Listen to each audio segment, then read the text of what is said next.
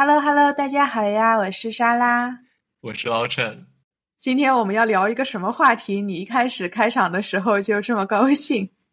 今天要聊你化妆的事情，但是 说是化妆的事情，其实是讲化妆背后的故事。是的，我们是会先从化妆一个事情开始，而且这个化妆是在一个很特殊的场合，那个是我们在八月底办婚礼的时候，我化妆的一个故事。当天到场的人大概有五十来个吧，应该所有人都没有想到我对我的妆是这样的一个想法，应该所有人都想不到。但是，对我觉得这个事情可以分享一下，而且更重要的是分享背后，就是我为什么会想我化的妆是这样的。对，然后我们会聊到对自己的接纳程度，然后我们会进行一些更深度的闲聊。那我们就先开始吧，就讲关于结婚的事情。对。就结婚当天呢，我们是请了一位摄影师，然后那摄影师呢非常的尽责，就整场就是我们一共办了五个小时的婚礼嘛，他就 literally 拍了五个小时，到最后呢，他整理出来的照片就放在了一个 Dropbox，就相当于一个网盘发给了我，然后我就直接就是马上随手转发给你，而且我就是完全都没有点进去看。然后你跟我说，嗯，照片挺好或者怎么样，然后我也觉得等会儿再看，或者我说啊，其实两个人当中只要有一个人看就好了。后来我们还把这个网盘分享到办婚礼的，就是宾客群里，所以我觉得我应该是最晚点开婚礼现场照片的婚礼共同举办者，还有另外一个举办者是你吗？对，我们在说这个之前，得先讲一讲。其实那天你化妆跟穿衣服上还是有做了一些准备的，不是说就随便画画，或者说随便穿上就去了。就是因为我做了很多准备，所以反而这些准备让我变得不想打开那个照片。这就是一个非常有意思的想法了。我不知道别的新娘是怎么想的，我没有跟他们很多聊过天，但是我知道绝大多数人都会想要自己。打引号的，在婚礼当天是最漂亮的样子，然后当然你不对这个不一定是非常同意的，你会觉得我天天都是最漂亮的样子，我不用不需要婚礼的时候怎么样？但婚礼的时候，就是我觉得你表现的还是非常自信的。不仅如此，你还请了专门的化妆师给自己化了妆，然后我也修了眉。那天我觉得你对自己还是非常自信的，在。接待大家的时候，在上场的时候，在跟大家互动的时候，那为什么在之后会对自己感觉这个妆或者说自己的扮相有点，我感觉不太自信呢？不是，就是你要知道，在当天我不可能对自己就是。的妆容有任何的负面意见的，对不对？而且其实当天我非常忙，就是我们整晚都在和就是所有呃来的朋友们在那边聊天啊什么的，对不对？所以其实非常忙。我怎么说？一方面是有觉得我这个妆化的可能有点太浓了，或者怎么样。然后另一方面，我又觉得哎，再说吧，就是呃，我先跟这些人就是聊完天再说。所以。对，其实我其实当天晚上我就觉得，哦，好像我就是感觉我不是我了。但我不是对我的化妆师有意见，我觉得她画的很好，然后我的裙子什么我也都挑的还蛮好的。但是我就是觉得不习惯，我在看一个非常非常陌生的自己，这样的自己就是我是不可能用五个小时来接受他的。所以说你是觉得你不知道该对那个扮相有什么想法，然后在事后疯狂的去逃避吗？一方面是逃避吧，另一方面，嗯，好像也没有另外一方面，好像就是对比较逃避。当天在化妆的时候，你就是你有一段时间是在的嘛？你知道我这个妆一共化了大概两个小时，就是他，尤其是他在贴完上睫毛了以后，然后跟我说他还有下睫毛要贴，然后我当时整个人我都我要崩溃了，就是。怎么有这么多睫毛要贴？而且我你也知道，我从来都没有贴过睫毛，呃，所以那一天的眼妆就变得尤其的浓，然后我就看着尤其的就觉得，哎呀，好好不自然，就是我我觉得好像我的眼睫毛是不是要掉下来了，或者怎么样，就是，嗯，哎，我觉得很，哎呀，就异样那种感觉。但我不知道，就是当天来的朋友们有没有觉得我对自己的妆有这个感觉？就你没有，我不知道别人有没有感觉有啊？呃，但呀，这是我当天晚上的心路历程，就是我自己真实的感觉，就是这个人我看着很陌生，我不是很习惯，就到底是谁呀？所以那天晚上，你感觉自己在扮演一个角色吗？有一点，而且这个角色必须是要在五个小时就是之内接受的，被接受到的。这到底是什么灰姑娘的故事，还是什么色戒的故事啊？呃，其实我觉得灰姑娘好像更贴切一点，色戒好像还是有一点不太对，就是因为色戒他到最后还是假戏真做，他很投入啊，就是他还是爱上了，就是他呀。但是我到最后都没有接受啊。然后灰姑娘其实也没有，但因为灰姑娘，我觉得呃，灰姑娘好像也不是，因为灰姑娘她是能穿上水晶鞋的。我觉得穿上水晶鞋那是一种对自己的接受，就是这双鞋只适合他的脚，所有其他人的脚都不合。但是我好像没有那种感觉，就是说，我觉得这个妆其他人画可能会更好看。听众可能会有一些问题。但是我要指出，沙老师是属于平时基本从来都不化妆的女人，从小到大都没有怎么化过妆，所以对化妆有特别的异样感。这也算是你第一次化全妆或者浓妆参加活动。那把它类比到灰姑娘的话，就相当于是她第一次知道水晶鞋，或者第一次看到自己穿水晶鞋。如果换变成色戒的话，也就是她第一次扮成她要扮成的人的样子。她。对，刚开始大家都不一定会对自己有特别大的接纳，但之后的话就不一定了。不过这也就把话题引申到了我们今天对自己的接纳程度这样一件事。你是怎么通过这件事情想到对自己接纳程度的呢？其实不只是因为这件事情，或者说这件事情就在之后还有一个转折，就是我最后还是点开了 Dropbox。然后我看到了我的照片，然后我发现好像也没有我自己看镜子里面的时候感觉那么浓，因为可能是因为相机不只是拍立得，就是相机，就是即使像素很高，它那个镜头可能还是蛮吃妆的，所以我又觉得好像啊也没有自己想象的那么夸张啦。所以后来呢，就是有了这个转折，我就想到整体而言，我这个人对我自己的接纳程度就是一直是。蛮低的，就比如说你在夸夸我的时候，我不知道该怎么回答，我会觉得说我好像也并没有你说的那么好。我觉得我有什么优点呢？就是我好像也没有什么优点，但是你让我说缺点，我可以跟你说三天三夜。就是我觉得这里不好，那里不好，就是我每一个身上好像每一个器官都好像有点缺点，我做的每一件事情都有地方需要改进，所以。这也是为什么，就是我可能想做这样的一期节目来聊一聊这个事情。呃，我觉得不止可能我一个人有，就很多可能我们东亚女性都会有一点。在我们讲这件事情之前，我先要讲，我们选的结婚的地方是一个比较昏暗的地方，然后我们会有舞台，我们也会有聚光灯。在聚光灯下的话，确实是很吃妆的。假如没有画的非常浓的话，就会觉得脸部非常的扁平。但是一定要把浓妆画出来，在灯光下倒也看不出来什么，所以在在那天你是画的很好看的。至于对自己的接纳程度，其实你在提到这一期要讲这个的时候，我是脑袋上有很多小问号呢。因为对于我来说，可能这就是为什么我没有这个问题，或者我有可能是这个问题的对立面嘛。但我觉得我不太明白什么叫对自己的接纳程度。你刚才提到了，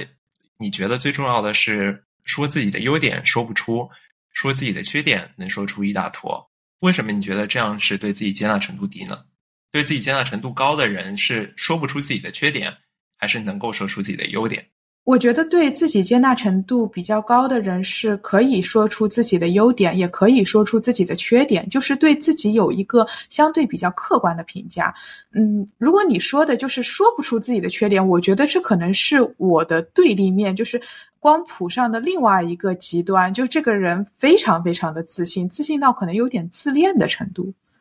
或者他对自己接纳程度非常非常高，他可能能够说出自己的优点。他可能也能够认识到自己的缺点，但他觉得就这样了，我就是这样的，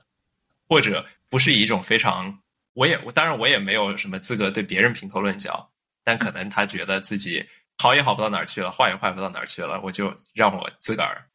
就这样嘛。嗯，那我觉得也不是，可能还想补充的一点是，他定位到了自己的缺点以后，他会觉得这件事情可能可以通过这样这样几步做，可能再可以改进一下。就算是他做了这些没有任何改进，他也觉得就是至少有一种 action plan 的那种感觉。就是觉得啊，自己是可以变得更好的，自己永远可以变得更好。其实我觉得你是有点类似于这样的人，就是你既接受了自己的一些呃缺点，你也可以比较好的认识到自己的优点。嗯，然后对于缺点的这一部分呢，有一些你认为哦，可能这一些也比较难以改变，可能是天生的，可能是怎么样？呃，那我可能就不改变了。呃，或者你有的时候可能就有点懒，就觉得好像也无伤大雅。那我因为还还有需要精力花在别的事情上面，那我就去做这些事情了。或者说你觉得这些事情是可以改变的，呃，可以改进的，那我来想怎么把就是一二三四这样子几步做完，看看这件事情能不能有一些进一步的提高。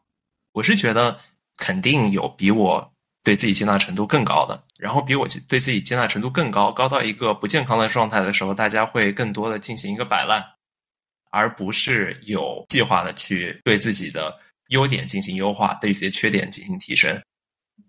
但是在另外一方面，你这边你会觉得找不到自己的优点，但是能说出自己非常多的缺点，为什么会这样？你非要说的话，那可能又要怪到爸妈。但我也这次我也不想怪到爸妈，但是好像呃就容易就是把这件事情归结于，比如说成长的环境里面，我得到的夸夸没有特别多。因为怎么说呢，就是我爸妈已经是我个人认为很好的爸妈了，但是他们会觉得我比较懒。就我到大学的时候，他们才觉得哦，沙钱好像。变得很勤奋了，或者怎么样？但是，一直到就是我跟他们住在一起，因为我大学出国嘛，我从开始上学一直到高中，就这一段时间，他们一直都觉得我还挺懒的，就没有勤奋到一个程度。他们觉得说这件事情是因为我运气不好，是因为我就其他一些客观的原因，就是因为我比较懒，我没有非常的勤奋，没有。非常多的投入自己的精力到，比如说学习或者说练钢琴这件事情上，以至于这件事情我做不好，或者说是没有到达他们的期待。就是我也做的不算差，但是感觉对他们的期待来说总是差一点。所以说，他们没有教过你怎么去评估自己，怎么去衡量自己，是吧？我觉得，我觉得这有点像一个教练。我举一些体育教练的例子，希望你不要介意。嗯，可能说就是一个小教小朋友打球的一个网球教练吧，或者说就教人做事情的师傅或者教练。如果一个教练教小朋友打网球，他觉得你怎么够不到球呀？你怎么一直没有进步呀？如果是一个非常传统型的教练，就是他以是以精神意志之类的以为主的话，他会觉得因为你没用心。或者因为你练习的不够多，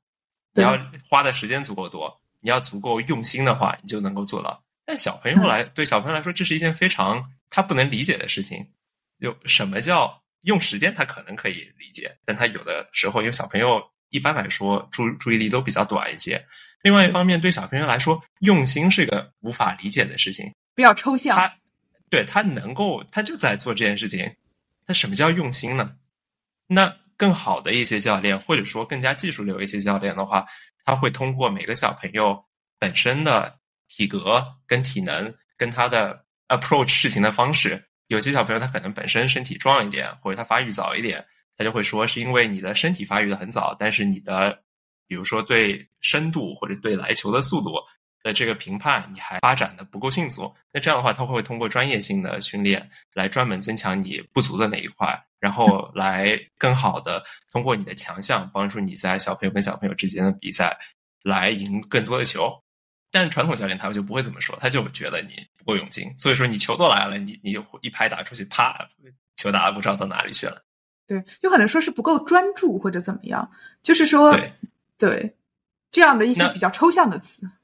像你爸爸妈妈的话，他也会通过类似的词来评价你。我不知道他这种评价你是。对你的一种保护还是什么？因为有的时候我们会对小朋友说你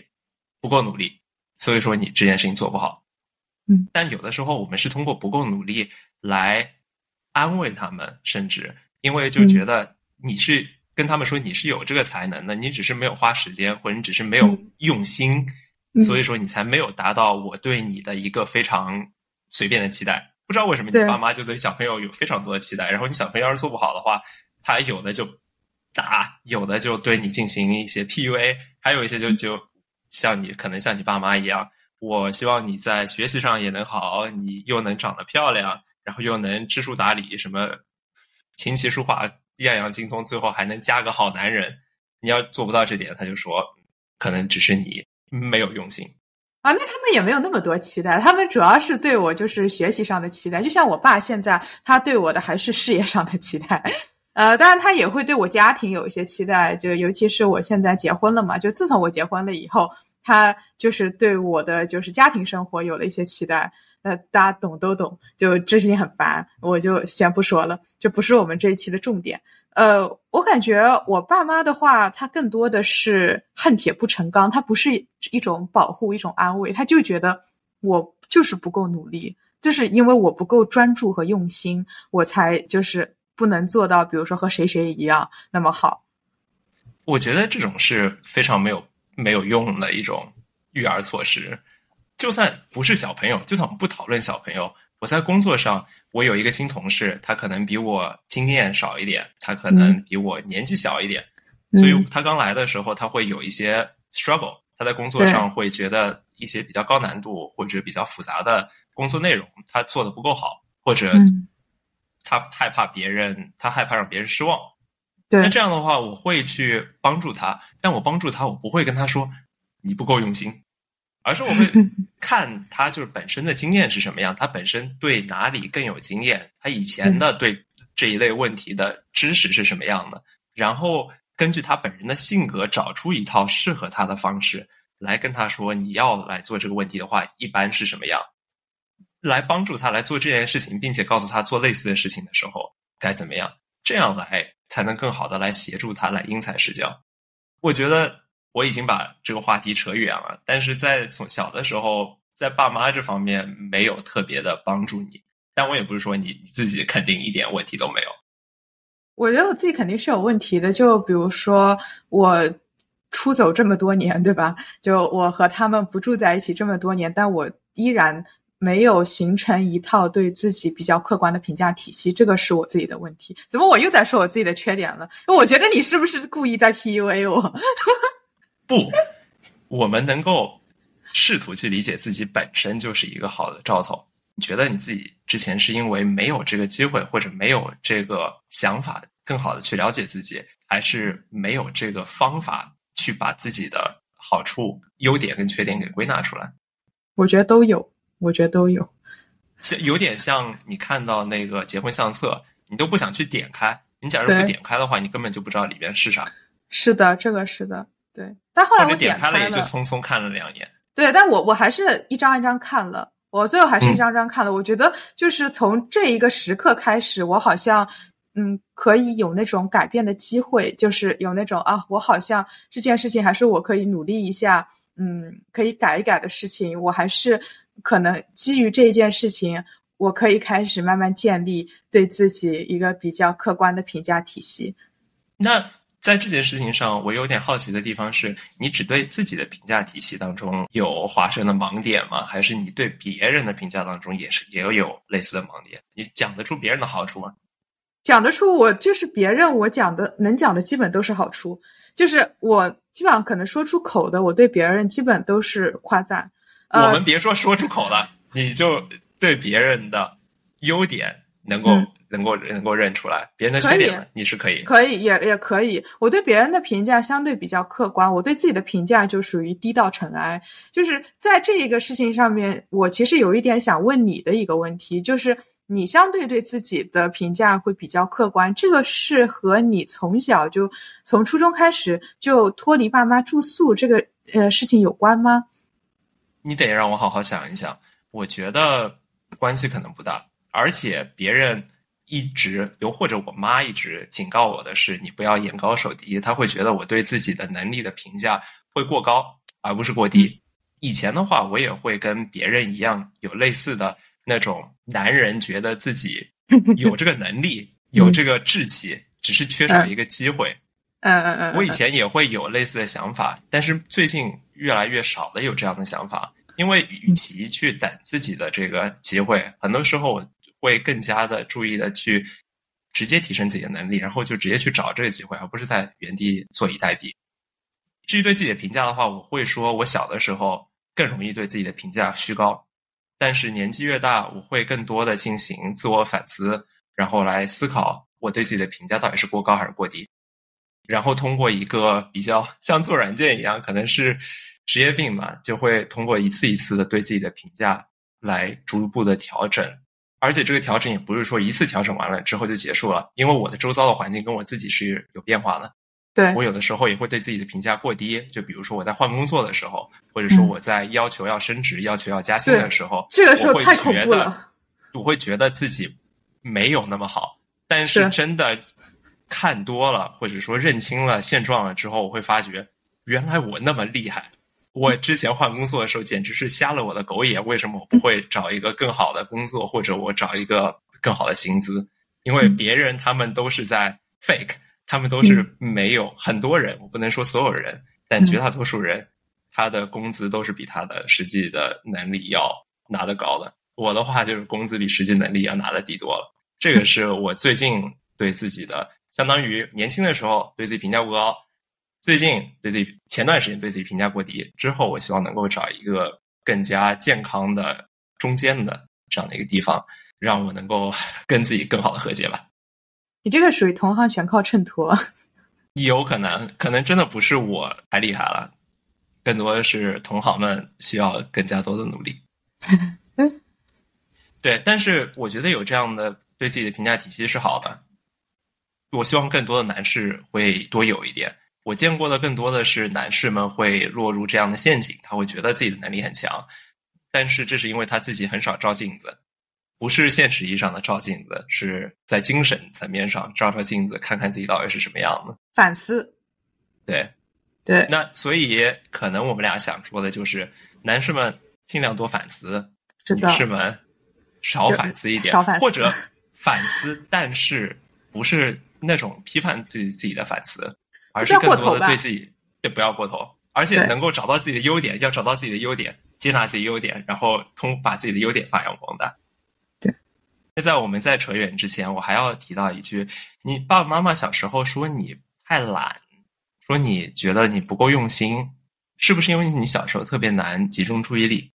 对他们是觉得我很难集中注意力。而且，其实根据你我对你这些年来一起相处的这这些这些时间，我会觉得你是不是有可能有一些多动症或者对注意力缺陷？这样的事情，ADHD，ADHD，我我是准备去测了，就是我也是经过了非常长的纠结，然后我觉得这个事情我可能还是要去呃揭晓一下，就是不管是不是，我觉得就是这一个疑虑，我肯定要去把它打消掉。就如果不是的话，那可能我可能要再找其他的问题，呃，可能有其他的原因。但如果是的话，啊，那可能就真的。解开了我心中的疑惑，就是为什么我比如说小的时候有，就是注意力会很短暂，但是变长大以后慢慢好一点，因为就是 ADHD 是就比较少有的一个随着年纪的增长，它会慢慢自己变好的一个嗯症状嘛，一个一个病症嘛，对，所以如果说确实是的话，那可能就准备下一步就跟医生对症下药啊，either 就是。嗯，改善一下饮食，或者就是呃吃一些药什么的，呃，我觉得也都可以接受吧，就看医生怎么说了。就你知道我这个人是很听医生的，就是医生坐在那里，我就会觉得我病已经好了一半了，就那种感觉。对，所以呃，是我是准备去测一下，嗯，之后测了的话，倒也可以再录一期。相关的呃节目可以讲讲到底是怎么确诊的，然后包括医生给我有没有开一些呃药啊，或者有一些医嘱啊什么的。我我觉得这些是完全可以分享的，因为这个东西我感觉之前好像是一个不太能说的一个事情，就是呃精神方面的事情比较难以开口。但现在的话，大家对于 mental 方面的，就是精神类的上面的一些病症，大家的讨论度啊、包容度啊，然后接受程度啊，越来越高了。嗯，我觉得就是这期是可以分享的。如果我确诊的话，那没有确诊，我觉得也可以分享一下，就是是怎么着的一个过程。我觉得你也会很感兴趣。之前有段时间，我感觉你知道了有这个可能性的时候，还有点不太想或者不太敢去测，有点让我想到我爷爷奶奶，就老有点老年人可能会对自己身体有些担心，他觉得自己身体不舒服的时候，觉得测了就会测出事，不测的话。他就没有，我闭上眼，这个世界就不存在。有的时候会陷入这样的一个想法，对，不太不是特别好，但是会有。那现在，假如你测了之后，你会担心爸爸妈妈对你这种不太接纳吗？我觉得，就他们肯定是不太接纳的，就不用说担心或者怎么样，我都可以 picture 到我妈到底怎么想，她就。觉得我们家人没有这种毛病，就我女儿怎么可能会有这种毛病？就不存在的，好吧？肯定又是哪个白左医生在那儿准备要骗我女儿钱了？那又是这样，就是他就是肯定会就是有点崩溃，他就是很担心我会查出一些毛病，就这种毛病不止就精神类毛病，就身体上什么毛病，所以我其实是不准备跟他讲的。不查就是没有，对吧？那也没有，就是说我只是不跟他讲。但是，就我查还是会查的，对，但他觉得不查就没有。不过，在这方面，我觉得你也说的对，像抑郁之类的精神方面的问题，在来到美国之前，大家的关注度或者接纳程度确实是不高。但是，自从我大学上大学，大学毕业到现在，国内的话对这方面讨论也更多了。国内的话，对更多更多事情的讨论也更多了。大家也之前是完全不知道一件事情，在是的。面对一件新事物的时候，对于未知的东西，大大家第一件事情就会觉得它是不对的，或者是会妖魔化。但是有更多的人愿意去了解它，然后知道它的本质是什么样的，我们就不会根据它的名声来判断它是好的还是坏的，而是根据它的实际来判断它究竟是好的还是坏的。像多动症跟 ADHD 这种事情的话，我之前也完全不知道。在大学的时候，其实。耳闻一些，甚至听说我们同学非常多，他们有，而且他们也在服药，甚至没有病的人，他也在服药，想要通过这样的方式来比同学们更加的专注。一个小时能比同事同学学两个小时还还要学得多。对，因为那个药是不管你有没有病，它都会提高你的专注力，还有可能甚至记忆力之类的。就是你不管有没有病，它都可以对于你的就是至少学习的这种专注程度有提高的。对，但是显然也有副作用，所以说不是所有人都应该去服用。对，不过假如你知道了，我觉得也是一件非常好的事情，因为。病这件事情，或者说症状这件事情，像多动症，尤其是多动症，它不是完全都是坏处，它只是让你比较特别而已。你大脑对自己的奖惩机制，大脑对自己的就脑回路跟别人不一样一点。这件事情，假如知道的话，能够更好的利用到自己的优点吗？就是精神病人思维广，弱智儿童欢乐多。我就是欢乐多，你就是思维广。这这是没头脑跟不高兴了，属于是。呃，差不多。我之前就跟同事聊这件事情的时候，他跟我说，他有 A D H D 特别严重。他以前高中的时候或者大学的时候，他一直学不过别人。嗯，他虽然自己是 A 人，但他学不过别人。他们那边学的最厉害的人是没有 A D H D 的 A 人，但他们也用药，没有人能够学得过他们。不过他 吓人了。不过他说，对他来讲，他非常喜欢单曲循环，循环到死。对，因为他说，ADHD 的话，大脑分泌多巴胺跟一些别的激素的能力会比平常人要弱。然后你再听一首歌，你知道它能够强烈刺激你多巴胺分泌的话，它就会把这首歌跟多巴胺分泌给联系起来，然后通过不停循环的方式来刺激，直到刺激到大脑有耐受性。然后我就想到，你也是类似的做这样的事情的人。对我是一个非常非常喜欢单曲循环到死的人，就是单曲循环到死，呃，听腻了，下一首单曲循环到死，接下来还是这样。包括其实我听播客也是，就是如果我喜欢一个 UP 主，我喜欢一位播客主播，我会把他几乎所有的就是我感兴趣的或者可能有的时候甚至不感兴趣的节目，我全部都听一遍，然后我再换下一个。就是我有非常强烈的这样的一个倾向，而我之前一直把这一个事情归结于强迫症。因为我其实还有比较严重的强迫症，就我有关门强迫症，我老觉得我家门没关，我出门的时候经常要就是 check 很多遍我家到底有没有关门了，还有就是我要 check 很多遍，比如说我家的熨斗有没有那个插座有没有拔掉，我家的空调是不是关住的，就是这样子，就是我一直以为那是一种强迫症，但直到你跟我说那是一个 ADHD 很典型的症状，然后我觉得完了，不会吧？嗯，那这可能是不是也？解释了为什么我会比较喜欢一些，就是慢慢的会比较喜欢一些可能偏极限一点的运动，因为我分泌多巴胺比一般人要少，所以就是我需要很强的刺激，就是我才能分泌差不多的多巴胺。假如你做检查，然后确诊或者是要做治疗的话，我们显然会对此做出更多的研究。那到时候的话，我们可以更有系统性的跟大家介绍一下类似的事情，跟尤其是你的不仅是心路历程，也是你经过的这样的一个治疗的过程。对，我觉得还有一件事情是我们之前提到，你觉得男人们进化不完全的一个重要因素是没有办法同时做多件事情。啊，有可能你说的还是对的，但是另外一方面也可能是你，假如多动症的话，本身的碎片化的。处理事情本身，处理事情的方式就是非常碎片化的，而不是把一件事情处理完了之后再去做另外一件事情。你本身的就会有一个 hyperactivity，非常的激动，非常的多动，